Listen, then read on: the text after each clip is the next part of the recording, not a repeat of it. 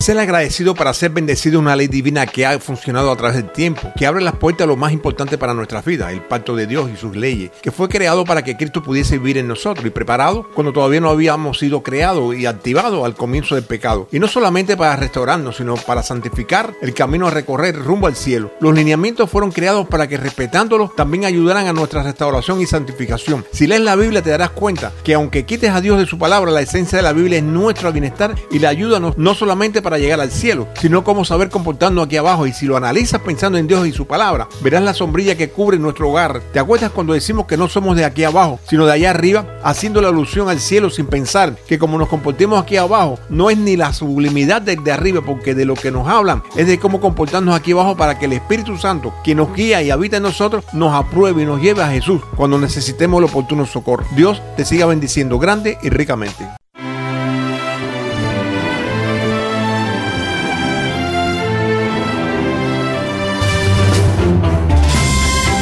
Esto es El Taller del Maestro con el pastor Jorge Abreu, un local espiritual donde estás invitado a transformar tu vida con la palabra de Dios, un lugar de sanidad interior. Bienvenido.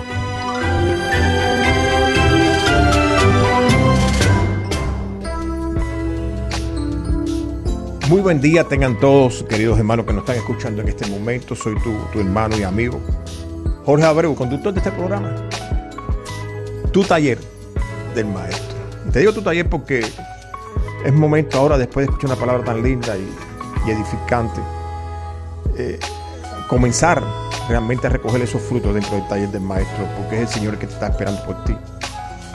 La palabra de hoy para tu vida te hará ver con un matiz diferente todo lo que está sucediendo. Es por lo que estoy seguro que Dios bendecirá tu vida, grande y ricamente, hermano, hermano mío. Si necesitas desbordar todo tu ser, eh, no, lo puedes hacer a través de la nueva pasión de Cristo arroba gmail.com. Siempre hemos visto cómo el propósito de Dios a través de su palabra es la de restaurar al caído. Y si Dios asegura que no existe un solo, un solo que sea bueno, entonces todos somos caídos. Pero el Señor nos dice que el cielo es de lo que lo arrebatan. Eso te da tranquilidad y nos da una nueva esperanza. Y es que existe alguna forma de entrar al corazón de Dios y ser transformado a la misma vez como seres buenos. Y que esa sería realmente la, el camino, el camino al cielo. Hay que realizarla aquí abajo, en la tierra. Eso hay que hacerlo aquí, no allá arriba. Es por lo que desde aquí mismo, donde quiera que estemos, podemos arrebatarle al diablo el derecho que desde el mismo principio se perdió, y es el de considerarnos miembros del reino celestial. Ahora bien, ¿por qué te digo esto? Porque el diablo no ha desaparecido, sino que sigue suelto como león rugiente buscando a quien devorar, y desgraciadamente eso se encuentra dentro de las propias congregaciones. Y el propio Jesucristo a través de, de su palabra nos lo advierte cuando nos dice, muchos me dirán en aquel día, Señor, Señor, no profetizamos en tu nombre. Y en tu nombre echamos fuera demonios y en tu nombre hicimos muchos milagros.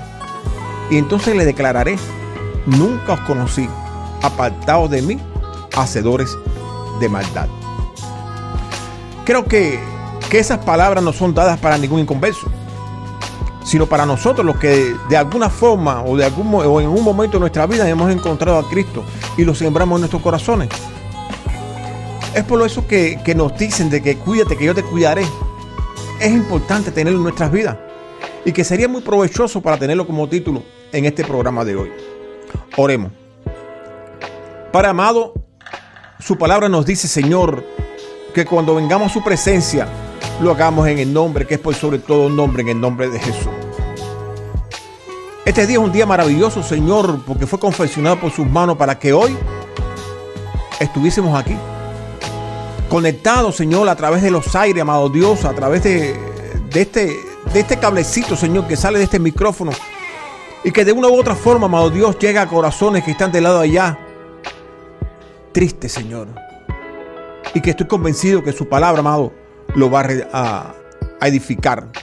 Por eso hoy, amado, más que nunca, te pido por cada uno que del lado allá de estos micrófonos, Señor, rendido a usted, amado Dios, claman por su presencia.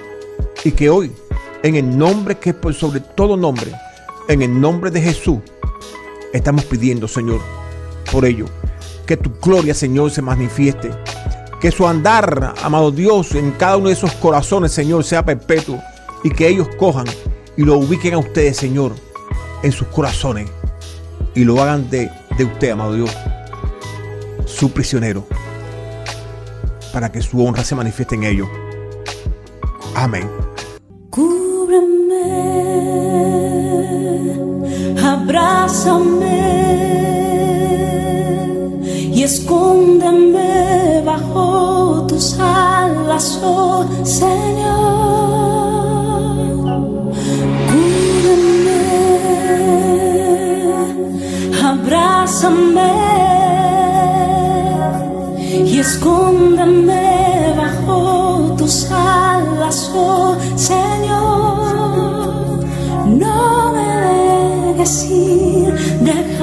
天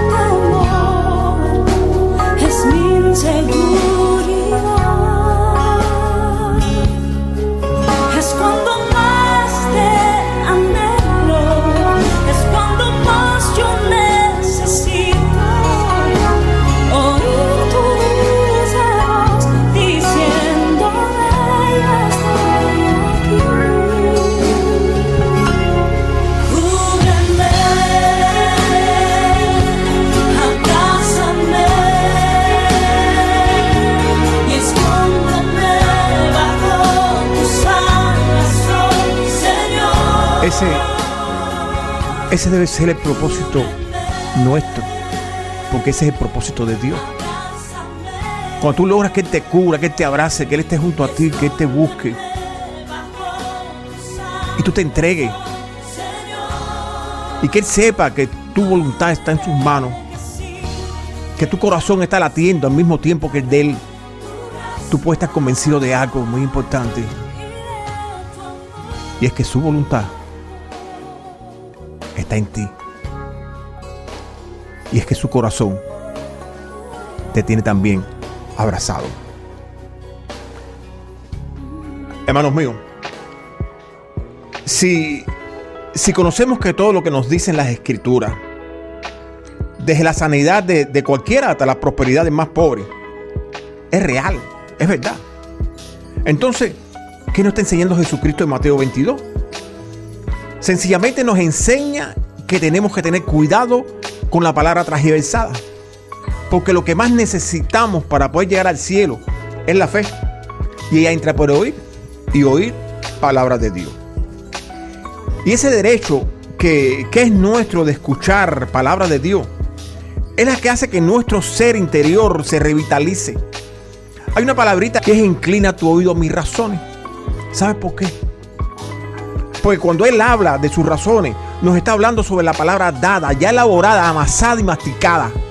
Sin embargo, desde el principio no nos dimos cuenta de eso.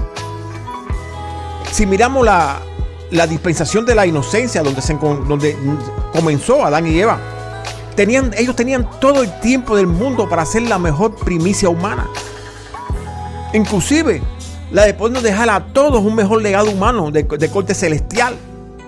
Lógico, si no hubiesen pecado. Pero ¿cuál fue el pecado de, de Eva? Fue tan grande que arrastró a toda la humanidad. Analízalo.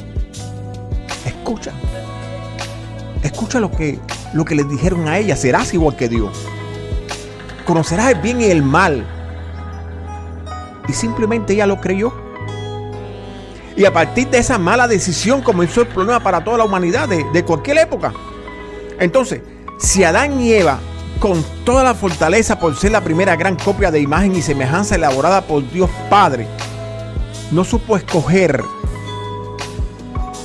yo podría preguntarte, ¿qué esperas tú? Que ya de por sí estamos en uso.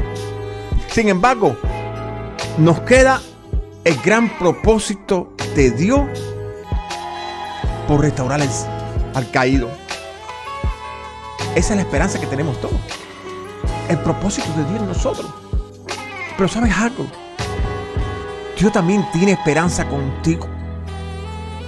Que te doblegue, que te, que, que- que te derrita delante de su presencia. Por eso, vamos a, a comenzar a recordar algo muy importante. Dios busca a través de su palabra en toda su extensión la de levantar al caído para que a su vez se haga merecedor de la gloria de Dios de la cual estamos separados. Y que estamos separados a consecuencia del pecado.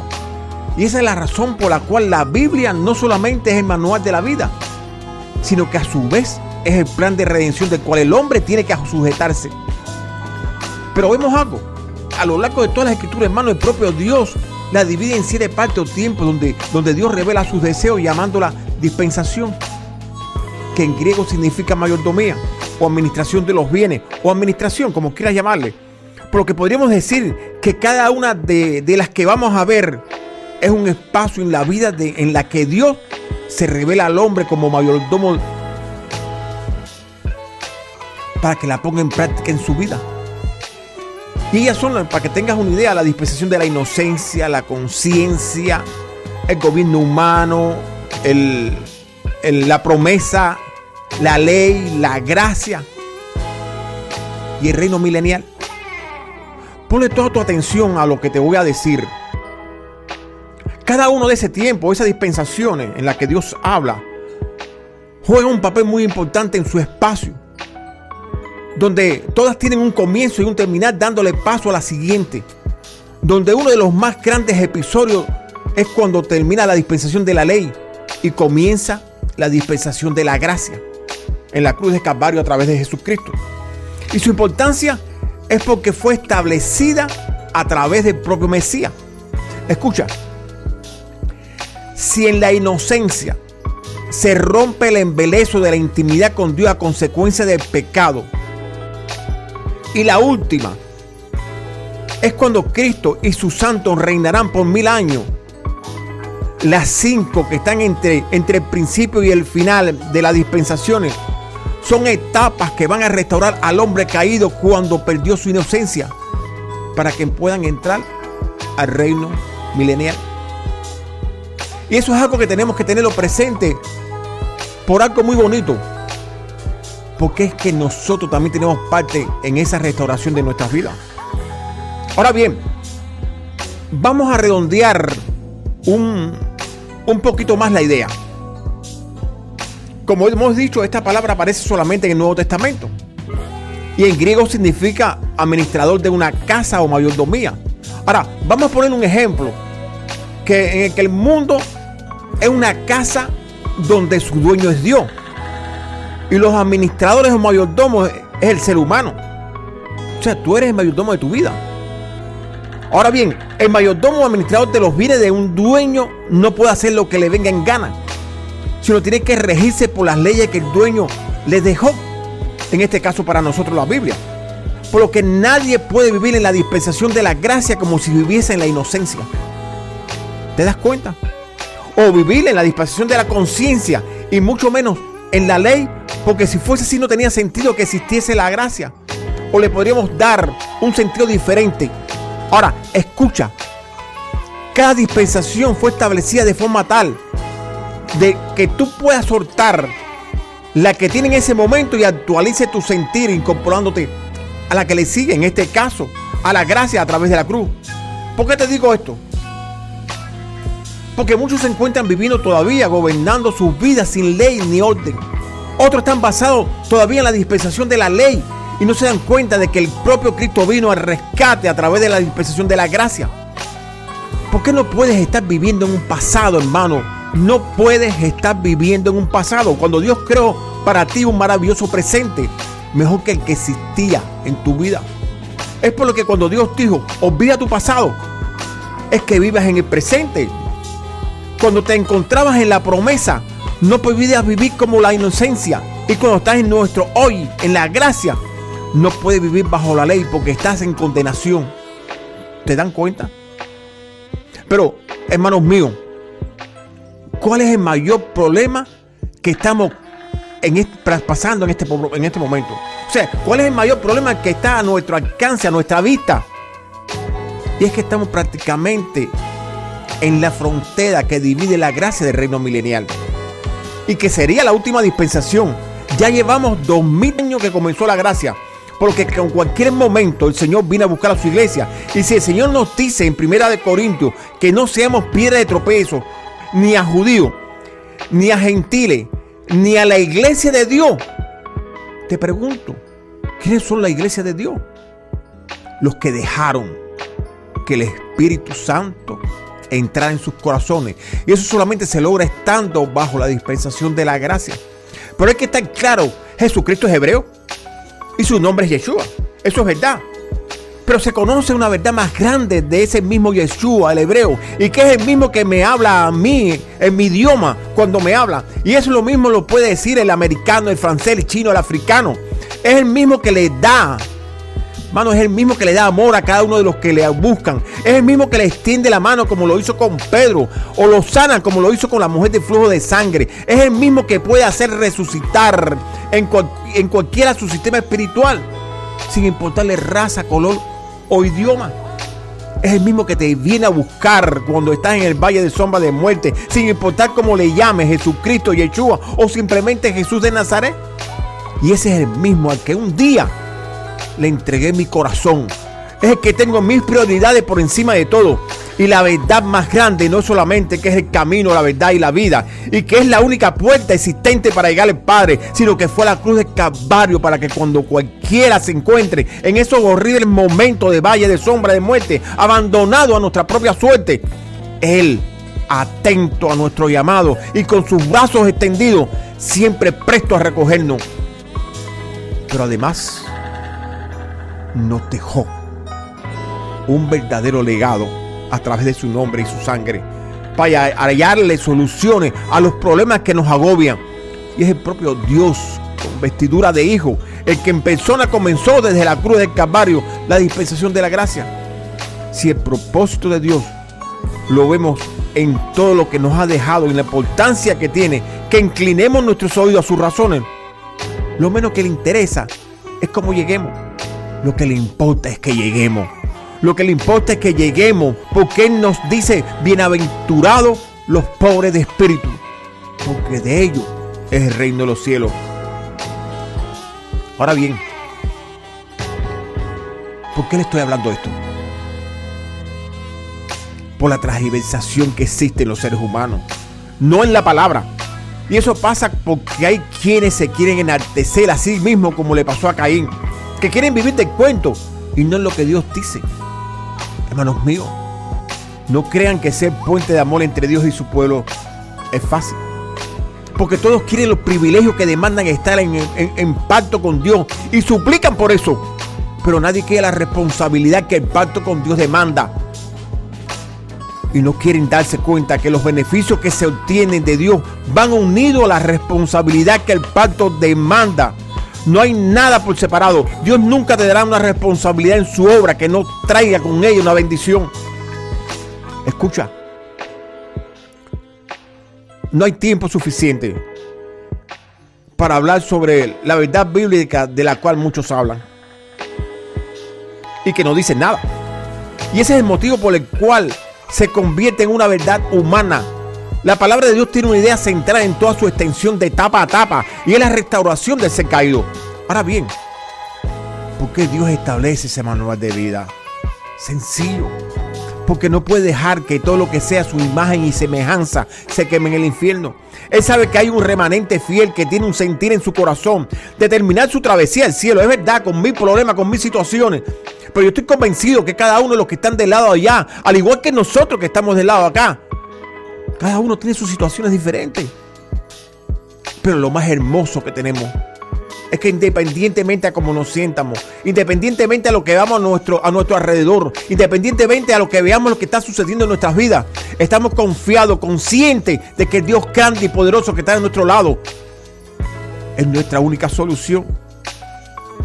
Él se encuentra en nosotros y nos ayuda a encontrar la salida. Ahora bien, la luz que iluminará nuestro sentir son los frutos del Espíritu, sobre todo el amor, la fe y la paciencia, que como fuego abrasador se, se, se- en nuestro interior, si tú tienes los frutos del Espíritu en ti fortalecidos, en entonces tienes en ti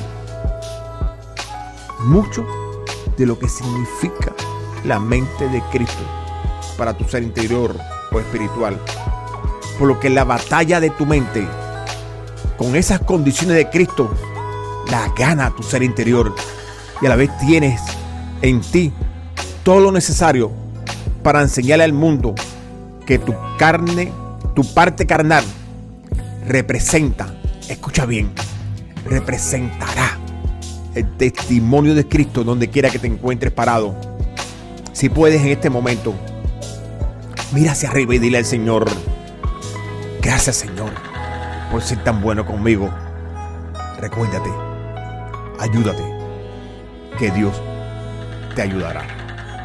Si, si todavía no has tenido tu encuentro con el Señor, o piensas que te encuentras vacío, que, que te alejaste, regresa a través de esa misma puerta que hoy se le abre a los que no han tenido todavía su encuentro contigo. Por eso, repite esta pequeña oración conmigo. Cristo amado, vengo delante de tu presencia, pidiendo perdón por todos mis pecados, reconociendo, Señor, a usted como mi Salvador personal y mi Señor, sabiendo que al tercer día, después del sacrificio de la cruz por mí, el Padre le levantó de los muertos, para que hoy yo pudiese pedirle que me perdonara y me deje entrar a ser parte de su familia, convirtiéndome en hijo y poderle decir al Padre Celestial, papá, gracias Señor. Amén. Recuerda, hermano mío,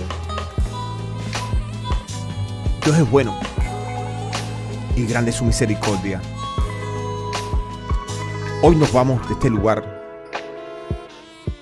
pero yo estoy convencido que al igual que todo ese tiempo en que el Señor nos ha tenido conectados ustedes con nosotros, que son años, nos va a seguir conectando. Quizás las situaciones que tienes hoy no fueron las mismas que tuvieron hace dos años, hace cinco años, hace diez años. Pero lo que sí puedes estar seguro y convencido que el mismo que solucionó tu situación hace cinco años fue el mismo que también te sanó hace dos años, como también el mismo que hoy es la solución para tu vida. Por eso recuerda, si necesitas oración, si necesitas intimar, o escríbenos, como muchos, a la nueva pasión de Cristo arroba gmail.com. Dios te guarda, te bendiga, o mejor dicho, Dios te siga bendiciendo, como siempre decimos, grande y ricamente. Amén. Cúbreme, abrázame y escóndeme bajo tus alas, oh Señor.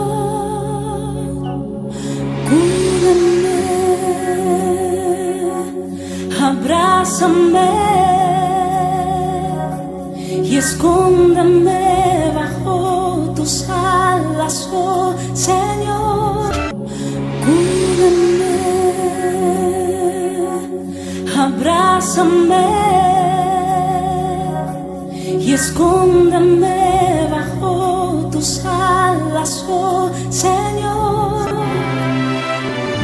Gracias por escuchar tu programa El Taller del Maestro. Nuestra cita es la próxima semana a esta misma hora.